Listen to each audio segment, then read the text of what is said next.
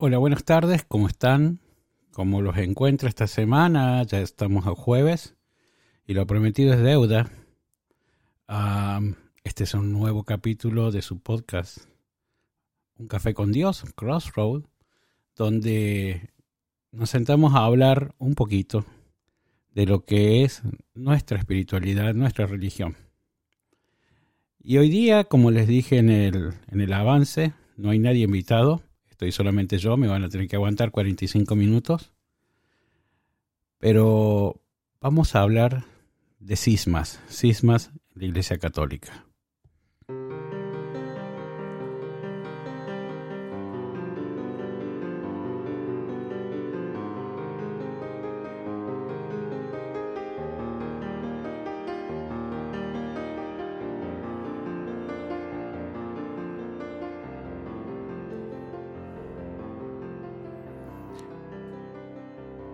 ¿Y por qué hablar de algo que, que parece haber pasado hace tanto tiempo, no?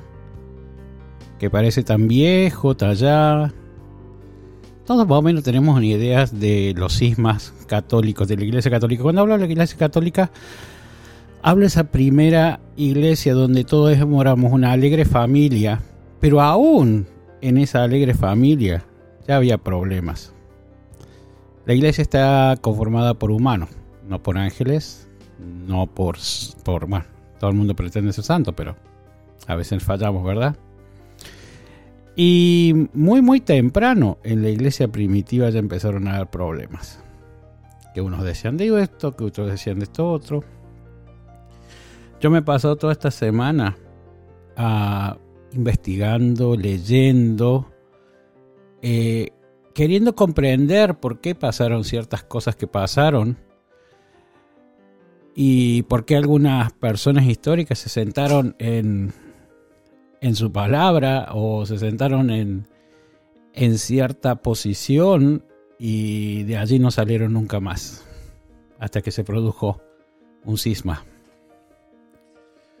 Todos más o menos conocemos los cismas más grandes que sufrió la, Iglesia Católica, como el cisma de Occidente en 1053, ah, o los protestantes eh, que formó la, iglesia eh, episcopal o los luteranos, en fin, más o menos todos conocemos los principales sismas, pero en realidad ha habido muchísimos sismas durante el tiempo. Y para empezar, para empezar claramente esta, este tema, me parece importante decir que esto también es parte de nuestra espiritualidad. Que saber por qué somos tantos y tan distintos a veces.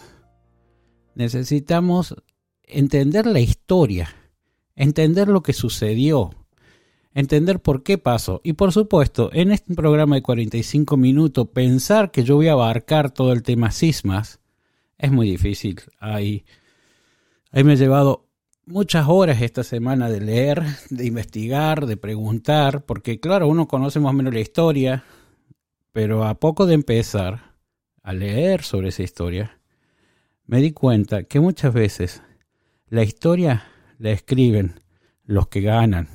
Ese es el tema.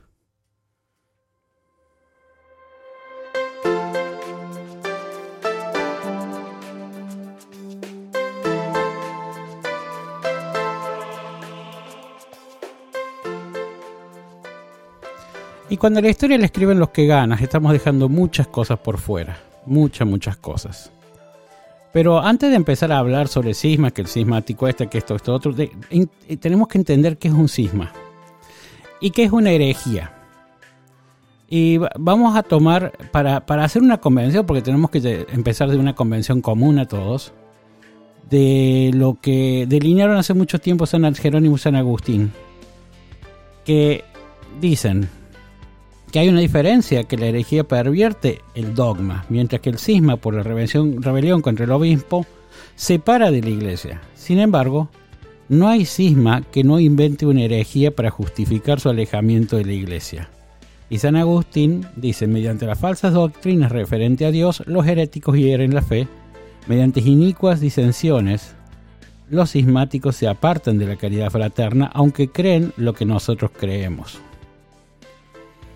Esto era el, digamos, lo que se conocía por cisma y lo que se conocía por herejía en aquellos años.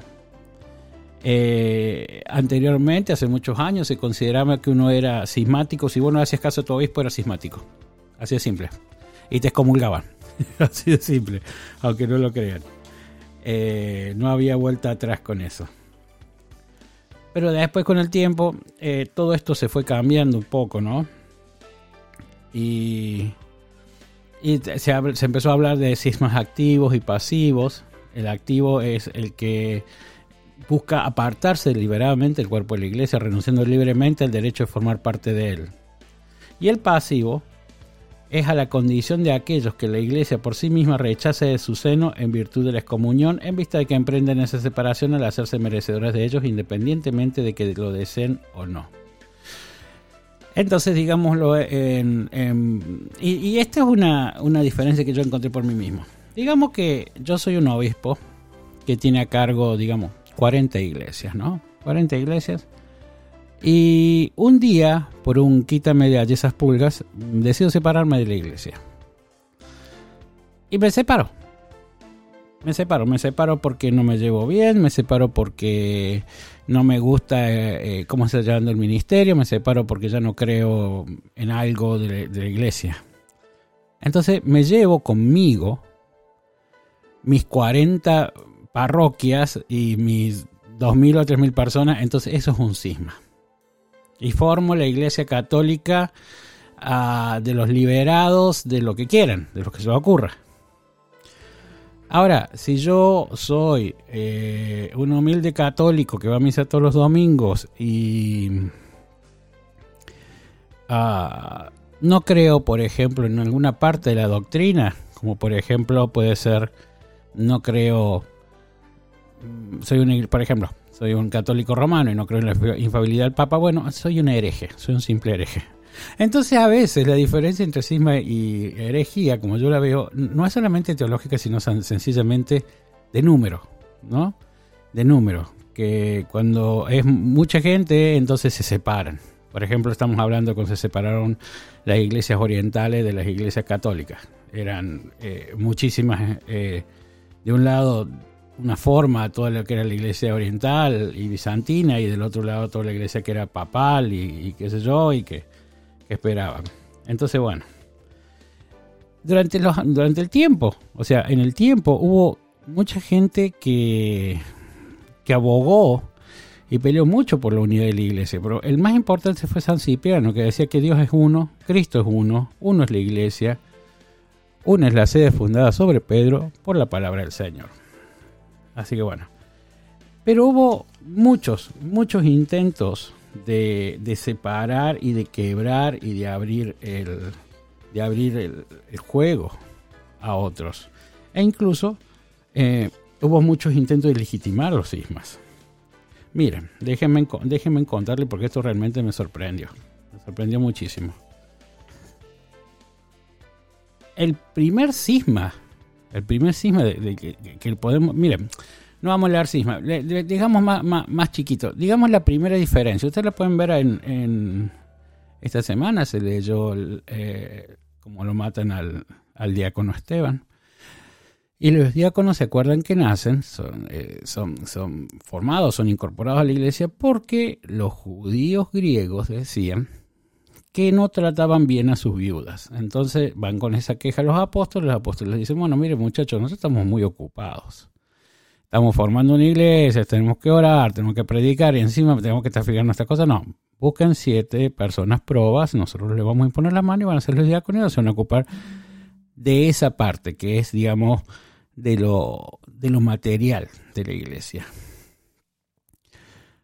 Pero eh, ya San Pablo, San Pablo ya les dice a la iglesia de Corinto que ya empezaron con problemas, ellos ya empezaron con problemas de cismas. Y en una, en una de las cartas dice, yo en realidad soy de Pablo, y yo de Apolo, y yo de Cefas, y yo de Cristo. Y eso, esa enérgica intervención le puso fin a ese primer cisma.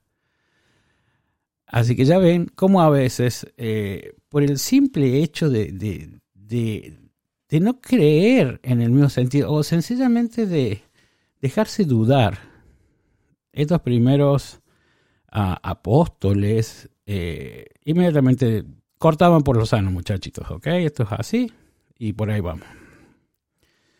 Después ahí por el, por el año 63, miren, 63, o sea, 63 estamos hablando como que eh, muchos de los apóstoles todavía estaban vivos. Ya una sección que eh, era como más recalcitrante, que eran los, los ebonitas, evionitas, perdón, los evionitas, se separan. Se separan de... Se separan con el obispo Teviutis, van contra San Simeón y ya se separan de la iglesia. Primer cisma, miren, escuchen, año 63.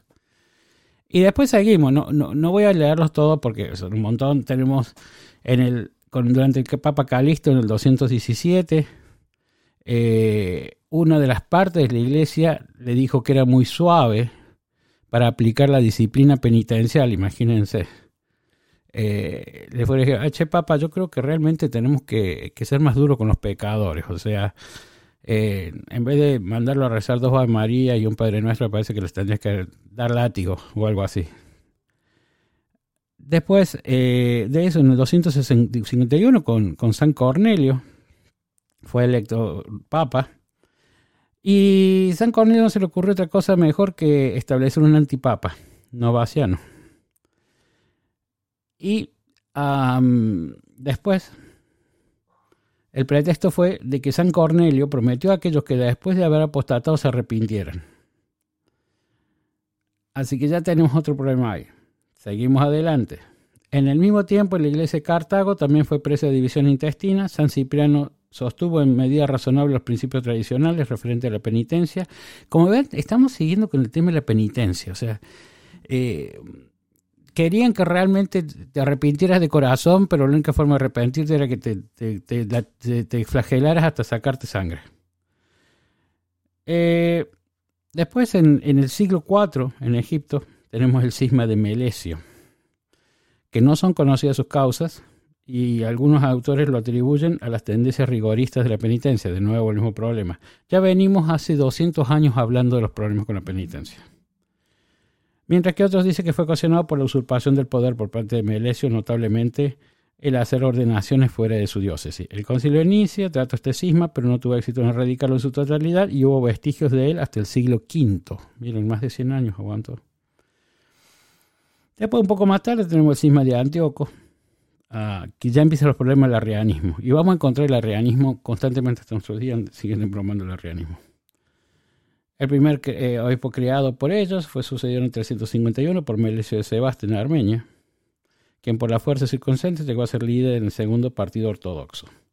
Aquí ya, ya, ya empiezan a aparecer los ortodoxos, los problemas entre lo que fue la iglesia bizantina eh, basada en Constantinopla y la iglesia católica basada en Roma. Yo eh, he leído mucho esto y a mí me parece, y esta es mi humilde opinión, que las diferencias entre las iglesias orientales, las iglesias de ese tiempo bizantina con las iglesias católicas, eran en gran medida problemas y diferencias de cultura. Eran culturalmente distintas, habían crecido, o sea, Imagínense que no había WhatsApp en ese momento, no había teléfono, no había celulares, no podía agarrar un teléfono y llamarlo y decirle, lo ves, pues macho, ¿por qué estás celebrando así? ¿O por qué estos lo están tomando de esta manera? En ese momento era todo un poquito más complicado, ¿verdad? Así que bueno, eh, estamos, estamos ahí. Y estamos en el, en el, en el final del siglo V, que ya y aparece el cisma de Acacio. Está conectado a la promulgación hecha por el emperador Zenón del edicto conocido como Enoticón, emitido con intención de poner fin a las querellas cristológicas. Este documento no satisfizo ni a católicos ni a monofisistas. El Papa Félix II excomulgó a sus dos verdaderos autores, Pedro Mongo, obispo de Alejandría, y Acacio de Constantinopla. Chao, uno y uno, hasta luego. Siguió un rompimiento entre Oriente y Occidente que duró casi 35 años. ¿Ves? Esto es muy importante que ustedes sepan. Antes de que todos decidiéramos excomulgarnos mutuamente en el 1053, eh, entre el, Papa León XIII y, el, ah, no recuerdo el nombre del patriarca ortodoxo, que se excomulgaron mutuamente, ya habíamos tenido los problemas, ya veníamos con estos problemas. Esta iglesia venía a, las trancas. Y venía a las trancas. ¿Por qué? Porque cuando tú lees, teníamos varios problemas. El primero es que eh, era muy diferente culturalmente. Segundo, tenían, empezaban a tener serios problemas teológicos, algunas preguntas sobre la naturaleza de Cristo, sobre eh, otras cosas, no, no eran lo suficientemente contestadas por ninguna de las iglesias en realidad.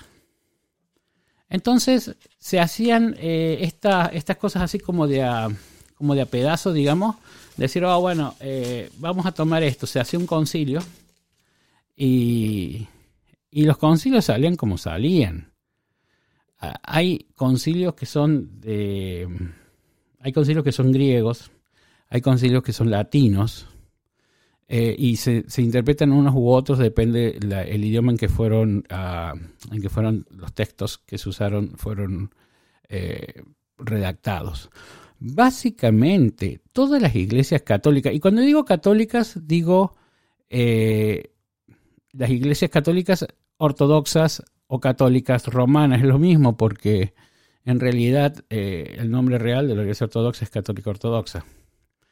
Todos reconocemos lo que todas las iglesias de, de, digámoslo de raíz católica, reconocen eh, los primeros cinco o siete concilios. O sea, reconocen Nicia 1, Constantinopla 1, Éfeso, Calcedonia, con algunas cositas, porque Calcedonia tuvo algunos problemas.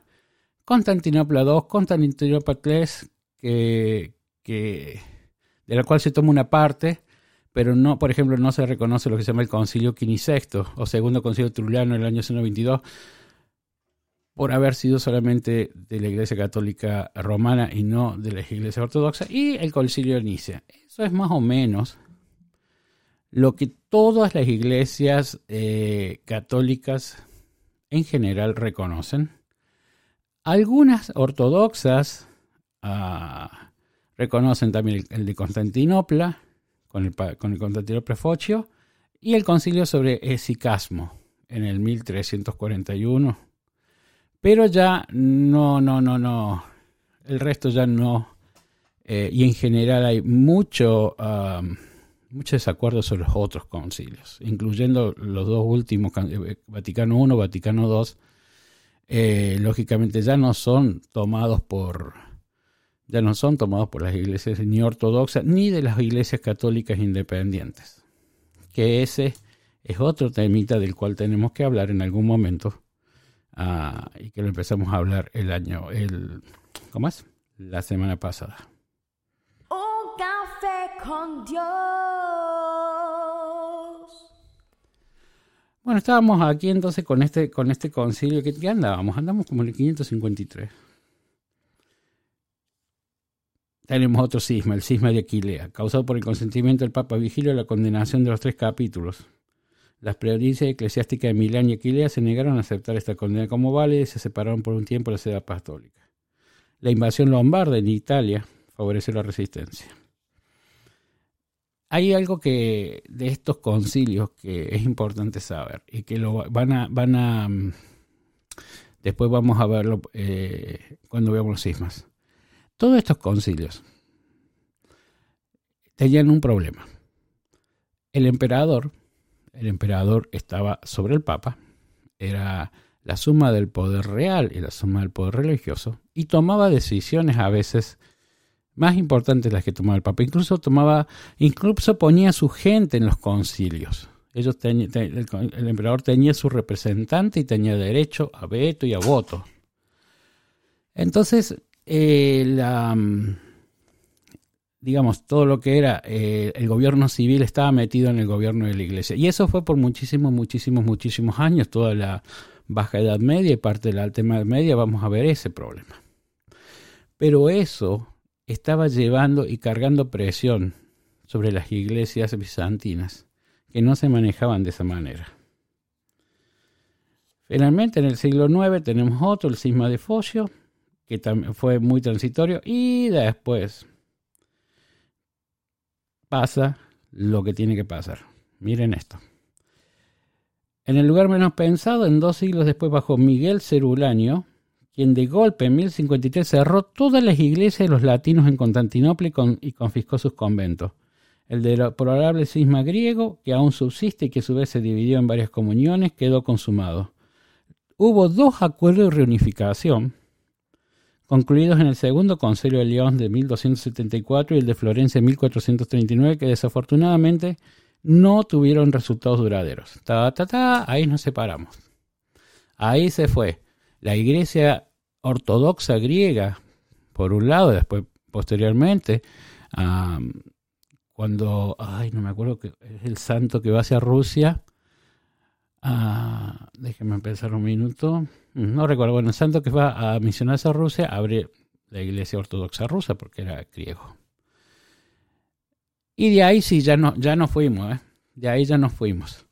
De ahí se produce este, este, este cruce, esta diferencia, se excomulga mutuamente la iglesia ortodoxa con la iglesia católica y nos vamos a cada uno por su lado. Quiero detenerme en este punto, porque algunos de ustedes me pueden decir, pero padre, eh, ¿cuál era tan ¿Cuál era tanta la diferencia? Eh, o sea, realmente no había manera, no hay manera de, de, volver. Y sí, ya ven ustedes, intentó dos veces, ya les digo, en los años, en 1274 y en Florencia en 1439, pero en esto, hermanos, tenemos que ver que había mucho, mucho, mucho orgullo personal. Había mucha, mucha, mucha política. Y me animo a decirles que había más de eso que de teología. Si bien había problemas eh, respecto al fileluoco, que se llama el problema de la tercera persona de la Trinidad, eh, es por eso que, por ejemplo, los hermanos eh, ortodoxos, nosotros tenemos una versión del credo que no incluye la tercera persona Santísima Trinidad del Espíritu Santo. Sí creo que en ese momento había todavía manera de llegar a algunos acuerdos básicos. Otra cosa que les molestaba, a, les molestaba mucho, mucho, mucho a, a los ortodoxos es el tema de que para ese entonces ya se había hablado sobre la infabilidad del Papa. Infabilidad significa que el Papa, cuando el Papa romano, cuando habla sobre cuestiones de fe, es infalible, no se equivoca. Y eso les cayó como de la patada a los ortodoxos. ¿Por qué? Porque el Papa romano, ¿por qué no el patriarca de Constantinopla o el de Alejandría o el de Jerusalén, o sea, cuál es el tema acá. ¿Mm? Y lo otro que les terminó de, eh, de cerrar es el tema de, que posteriormente se hace de la Inmaculada Concepción de María, que es eh, dogma de fe en la Iglesia Católica Romana. Esto es Nadie duda que la Virgen María concibió a Jesucristo siendo inmaculada. Pero la Inmaculada Concepción de María dice que su mamá, Santa Ana, concibió a la Virgen María eh, siendo virgen.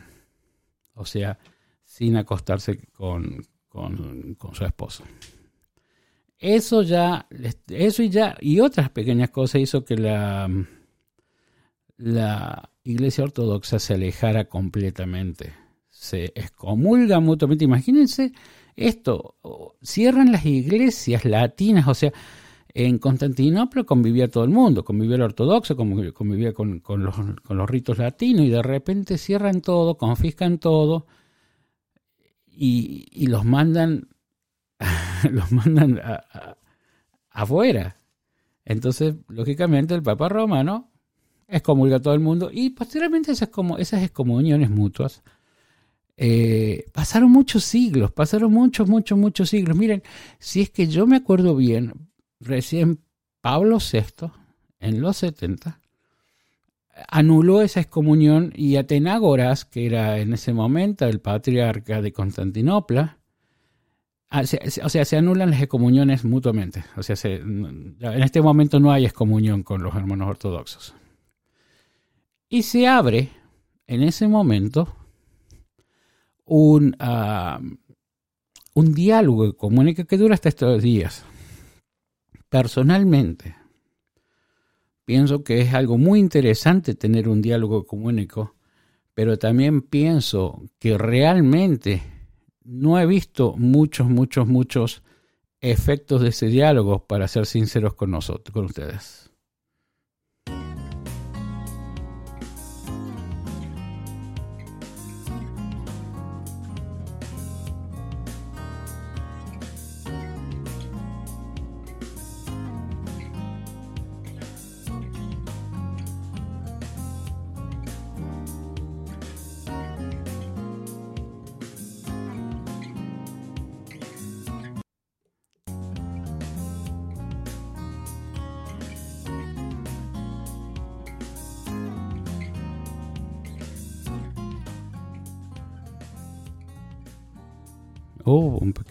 Por ahí, no me fijé. Bueno, el tema es que, ¿qué es lo que... ¿Por qué no podemos establecer un puente con los ortodoxos? ¿Por qué, ¿Por qué es tan difícil? Porque en la tradición ortodoxa, y lo hablo yo que vengo de una iglesia ortodoxa, con la iglesia de Santo Tomás, de Sirio, Sirio Malancara, católica Sirio Malancara, hay un punto que es muy difícil de tocar, que es la tradición. Y cuando vos eh, te apegás a cierta tradición, es muy difícil sacarla, cambiarla o aceptar algo diferente. una tradición es como esas cosas que uno piensa, oh, esto se hizo de esta manera siempre, ¿por qué vamos a cambiar? ¿Le suena? Parece, ¿le suena? A mí me pasó muchas veces gente que dice, todo el todo padre, esto se ha hecho siempre así, no, no lo podemos cambiar, ¿para qué cambiarlo? No, cambiar es muy importante, adaptarse a las circunstancias es muy, muy, muy, muy importante. Pero hay gente que no lo ve así. Hay gente que, que piensa que se puede sentar en la tradición y más en una tradición ah, religiosa y nunca cambiar. Y yo creo que el, en este momento el impedimento más grande que hay de un acercamiento entre las iglesias católicas y ortodoxas es esa tradición. Ellos, los ortodoxos, se sienten orgullosos de su alto contenido de tradición y hablan de los latinos muchas veces como que, oh, tú tienes una religión para cualquier favor, para cualquier gusto. Tú tienes eh, católicos romanos, tú tienes episcopales, tú tienes luteranos, baptistas, entonces tú puedes elegir la religión en la que tú te sientas más cómodo. En la ortodoxia no, tú tienes esto. En la ortodoxia no hay 20 eh, religiones, hay una. Tal vez dos si hablamos de ortodoxos rusos y ortodoxos griegos. Pero incluso las diferencias entre ellos son muy pequeñas, muy, muy pequeñas. Pero eh, los ortodoxos siempre han mirado las iglesias católicas como una gran ensalada donde nada está, nada está definido. Y en parte los entiendo, porque sí, nosotros los católicos de este lado por ahí hemos cometido el error de dejarnos llevar por pequeñas y grandes cosas y no tener la, ¿cómo decirles? La grandeza de seguir siendo uno, seguir, seguir trabajando a pesar de nuestras diferencias. Y ese problema yo lo he visto mucho, muchísimo en parroquias, en diferentes denominaciones. La incapacidad total que tienen de, conocerse, de, eh, poder llegar a un acuerdo. Yo me, yo, me acuerdo hace unos años, ah, yo insistía mucho cuando iba a una parroquia y le preguntaba a al párroco o al vicario, quien estuviera, quien estuviera a cargo, si él conocía personalmente el párroco de la próxima parroquia, de 10 cuadras más allá. Y me sorprendía que ellos se conocían, pero así como de, de vista y de lejito. No, no, no hablaban, no interactuaban, no establecían políticas comunes, a pesar de que estaban muchas veces los dos en el mismo barrio. Entonces, si esa persona no conocía el que estaba haciendo el mismo trabajo a 10 cuadras de él, ¿cómo yo iba a pretender que esa persona estableciera un diálogo ecuménico conmigo, que era católico ortodoxo, que llegaba con algunas cosas con las que estaba de acuerdo, pero otras cosas con las que no estaba de acuerdo con su iglesia? Y siempre, absolutamente siempre, he sido mirado como, uh, sí, está buenísimo que me vengas a ayudar, porque todas las parroquias necesitan ayuda, pero hasta cierto punto. Eh, con algunas muy honrosas excepciones que las puedo contar con los dedos de una mano. En general, los vicarios, sacerdotes, pastores, como les quieran llamar, de cualquier denominación, te miran con mucha desconfianza. Miran como que mm, en una de esas este viene a hacer su iglesia. Y al menos en lo que yo creo y en lo que es mi iglesia, uh, yo no voy por ese lado. Mi misión es sencillamente hacer santos en cualquier lado que esté, e independientemente de donde esté.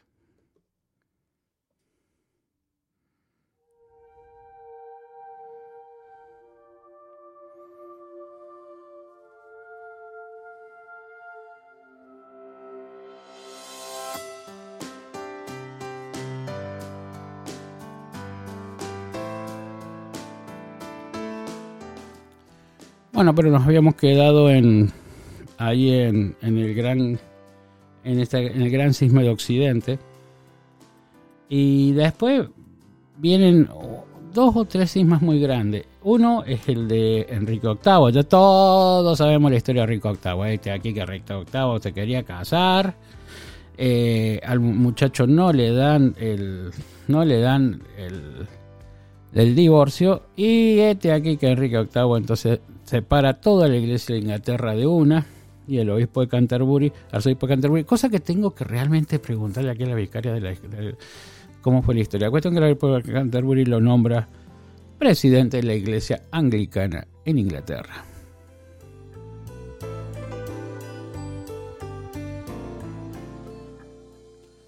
La iglesia anglicana se separa y aquí pasa algo curioso. Eh, llegan eh, la Mayflower llega a América, el barco que trajo a los peregrinos eh, protestantes. Y ellos siguen su iglesia aquí, ¿no? En, América. Pero después viene la guerra de independencia en Estados Unidos, peleada contra Inglaterra, la cual ganan. Entonces la iglesia dice, nosotros no podemos seguir siendo vasallos de alguien a quien ya no nos representa y no es nuestro rey.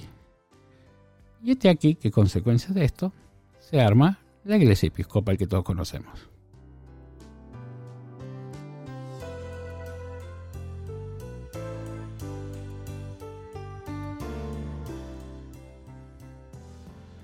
Posteriormente, y para esto ya más a nivel chisme, eh, la iglesia episcopal se expande, ¿no? Y aún así ha, sufrido sus, sismas internos. Hasta hace, miren, hasta este, este año se terminó de, separar una parte de la iglesia eh, en Texas porque un obispo no, no está de acuerdo con, cómo se lleva la iglesia, la política de la iglesia sobre eh, las minorías LGTB y sobre la ordenación de mujeres y se separó. Bueno, la cuestión que eh, por eso a veces se dice en la iglesia, anglicana, la iglesia episcopal, la, alta iglesia y la baja iglesia. La alta iglesia es la iglesia de Inglaterra, la iglesia antigua y la baja iglesia son los episcopales. A nivel de chisme se los digo. Eh, en realidad no es tan importante.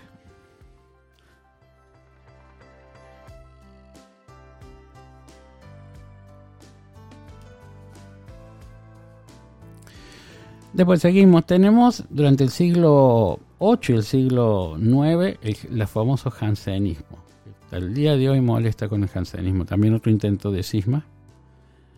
Y después viene eh, algo que ya lo hablamos la otra vez sobre la Petite Église, ah, que fue formada en el siglo XIX y que posteriormente eh, llegó a, a, formarle lo que se llamó la Iglesia Independiente aquí en Estados Unidos que sí tiene conexión directa con los, con los obispos y con los apóstoles, porque fueron obispos los que se fueron de esa iglesia.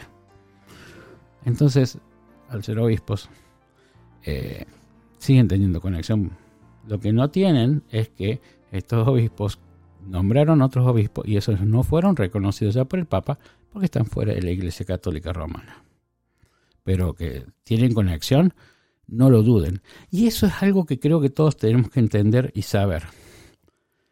Eh, si usted va, si usted me dice que, que bueno, que se encontró con una iglesia, que, que bueno, que por ahí no, es, es lo mismo pero es distinta, que no representa el todo pero sí representa, posiblemente lo que suceda es que usted haya encontrado una iglesia que es eh, que es independiente. La mayor diferencia con las iglesias independientes es que no tienen conexión con el Papa, sí tienen los mismos siete sacramentos, tienen otras cosas, pero no, no responde al Papa. Pero por lo demás suelen ser bastante parecidas.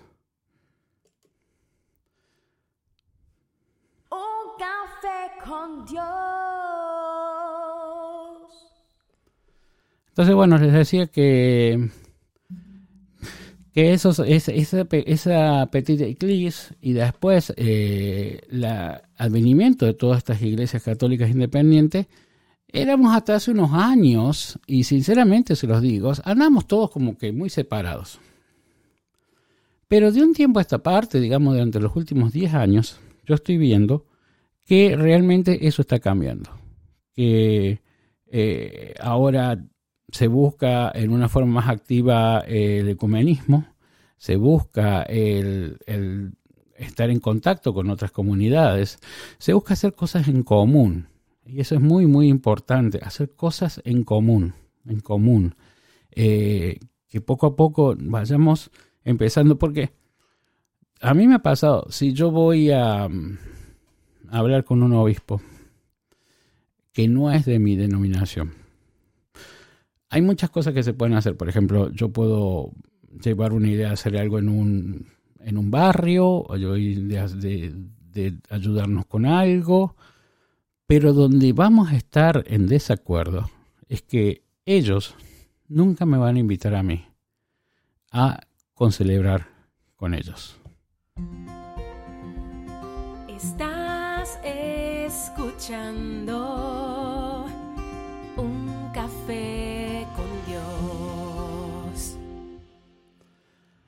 Y ese es el punto, porque sí, hay muchos puntos en contacto de mm, respecto a lo que podemos hacer, qué sé yo, pero cuando tú le dices, hermano, hagamos una celebración conjunta, es una cosa que se achican y bueno, no, le tengo que pedir permiso al obispo y ahí es donde empieza el problema. En 56 años, solamente un, un sacerdote católico romano me hizo el enorme honor de permitirme concelebrar con él. Y, una, y una vicaria episcopal, a las cuales las tengo en mi corazón y los adoro y se los agradezco porque fue un momento emotivo, un momento donde estábamos todos ahí y estábamos concelebrando una misa. Fue algo muy, muy lindo. Pero, sin duda, que en este, en este momento, donde yo les decía, ¿se acuerdan que yo les decía a los que escucharon el, el, el, aviso? Yo les decía, es muy importante que pensemos y sepamos y leamos sobre la historia de nuestras iglesias. Esto que yo apenas es, es, es solamente algo muy finito y así muy rápido y muy resumido porque, porque son páginas y páginas que tengo escritas de, de cismas Y, y la idea es dejarles a ustedes la inquietud, porque es muy importante que, que, empiecen a pensar. No solamente a, a, qué iglesia me siento cómodo, a qué iglesia me gusta, qué iglesia eh, me hace sentir bien, sino también por qué esta iglesia es de esta manera y no es de esta otra. ¿Por qué esta iglesia, por ejemplo, rechaza gays y lesbianas o no deja comulgar a los que no están casados?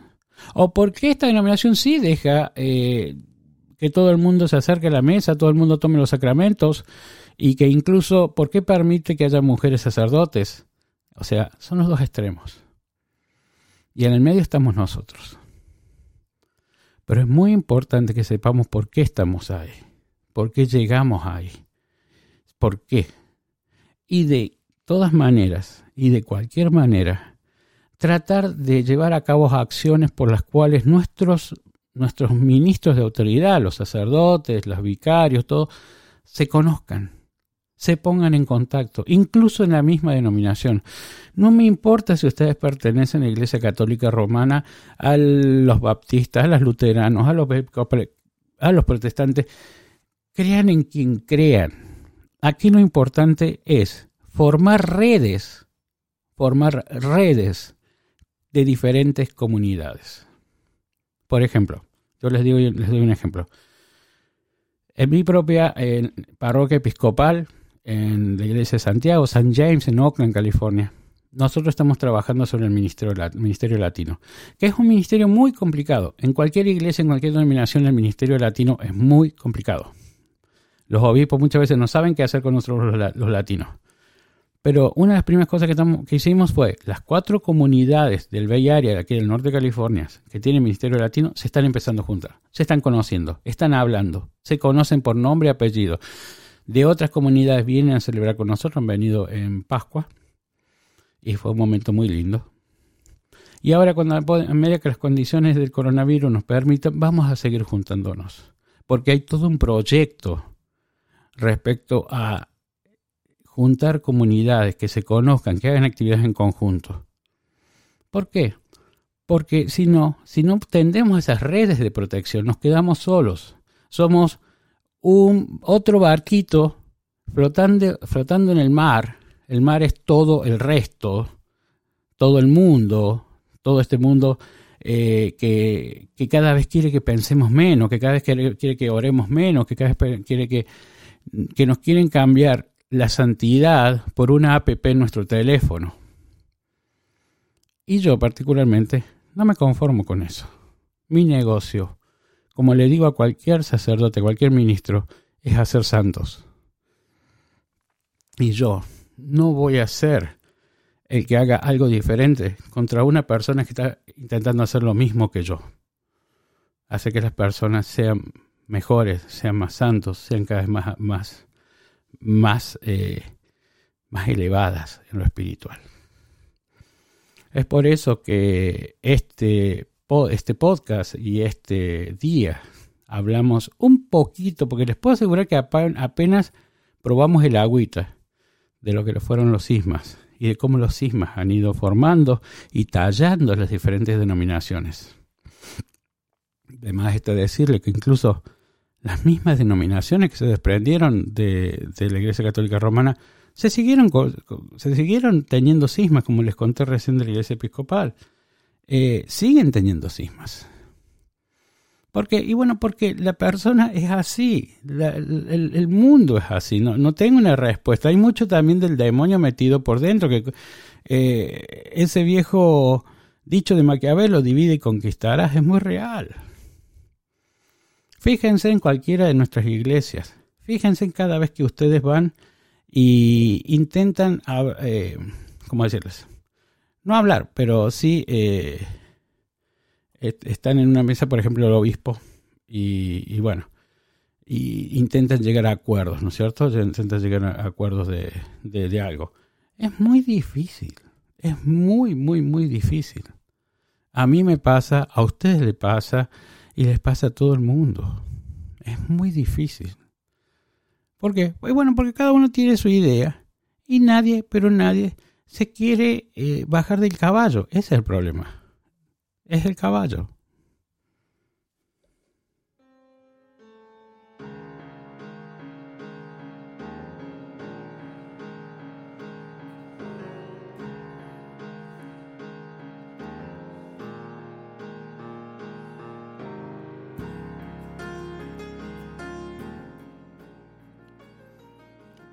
Y cuando yo eh, creo que estoy convencido de que la idea de que mi idea o mi caballo es el que va a ganar, es muy difícil eh, acordarme en ese momento. Yo creo que una de las, de cosas más importantes que tiene que tener un católico, cualquier denominación, o cualquier persona de cualquier denominación, a la hora de llevar a cabo un trabajo de responsabilidad en, en una parroquia o en un grupo espiritual y se los voy a decir muy despacito. Cuando estamos ahí, estamos para servir.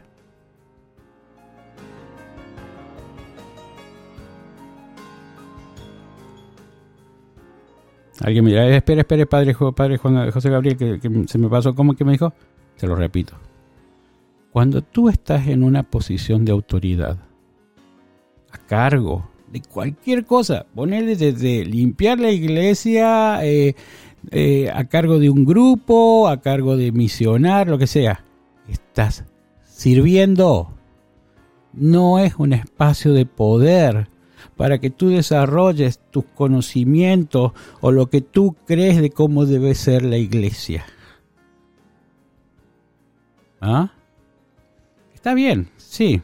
La historia nos muestra que ha habido personas como Juana de Arco, que fue a Aviñón. El Papa se había refugiado en Aviñón y le dijo, usted tiene que volver a Roma. Chica de 17 años, usted tiene que volver a Roma. Sí, bueno, pero es Juana de Arco. Hello. o sea, si tienes esa clase de convencimiento y el Espíritu Santo eh, te ilumina de esa manera, ok, dale para adelante. Pero examina muy atentamente por qué haces lo que haces muchas veces las personas que quieren llevar sus ideas personales, porque me parece que esto es lo mejor que se puede hacer, todo lo que hacen es quebrar los grupos de voluntarios que son muy frágiles en una, en una parroquia. Es muy fácil sembrar el descontento, sembrar el, el, chisme, sembrar el problema y olvidarnos que estamos ahí sirviendo a una causa superior, que todos nuestros hermanos que conocemos y nosotros mismos seamos mejores y santos. Y así amigos, de esta manera tan, tan pequeñita y tan, si ustedes les pido, eh, incluso tan, tan poquita, les quiso introducir el tema de, de los sismas. Les dejo la inquietud, sigan leyendo. Hay muy buena información online, realmente muy buena. Eh, lean, edúquense, oren, oren mucho, porque si no oramos no tenemos discernimiento. Y quiero dejarlos con una frase que fue siempre la, frase que a mí me, me, pegó y me tiene y me lleva. Y cuando yo estudiaba, cuando, cuando estudiaba, era la frase que yo tenía de cabeza. la frase dice, y es de Santo Tomás, yo prefiero ser excomulgado de la iglesia antes que traicionar mi conciencia. Está fuertecita, ¿no? Vamos nuevo. Hello. Yo prefiero ser excomulgado antes que traicionar mi conciencia. ¿Por qué? Porque mi conciencia es mi conexión con Dios. Pura y simplemente por eso. Amigos, les agradezco muchísimo que estén ahí. Espero realmente que los haya dejado pensando, porque ese es el motivo de lo único que quiero, que piensen, que oren, que pidan discernimiento. Que hey, todo esto que me dijo el padre José Gabriel. Bueno, ahí queda el podcast, puede escucharlo dos o tres veces y el que tenga duda me llama, se comunica. Hay muchas formas, está Instagram, está Facebook, está la, la parroquia San Oscar Romero en Facebook. Está la misa los domingos, online. Espero verlos. Muchas gracias. Hasta la semana que viene.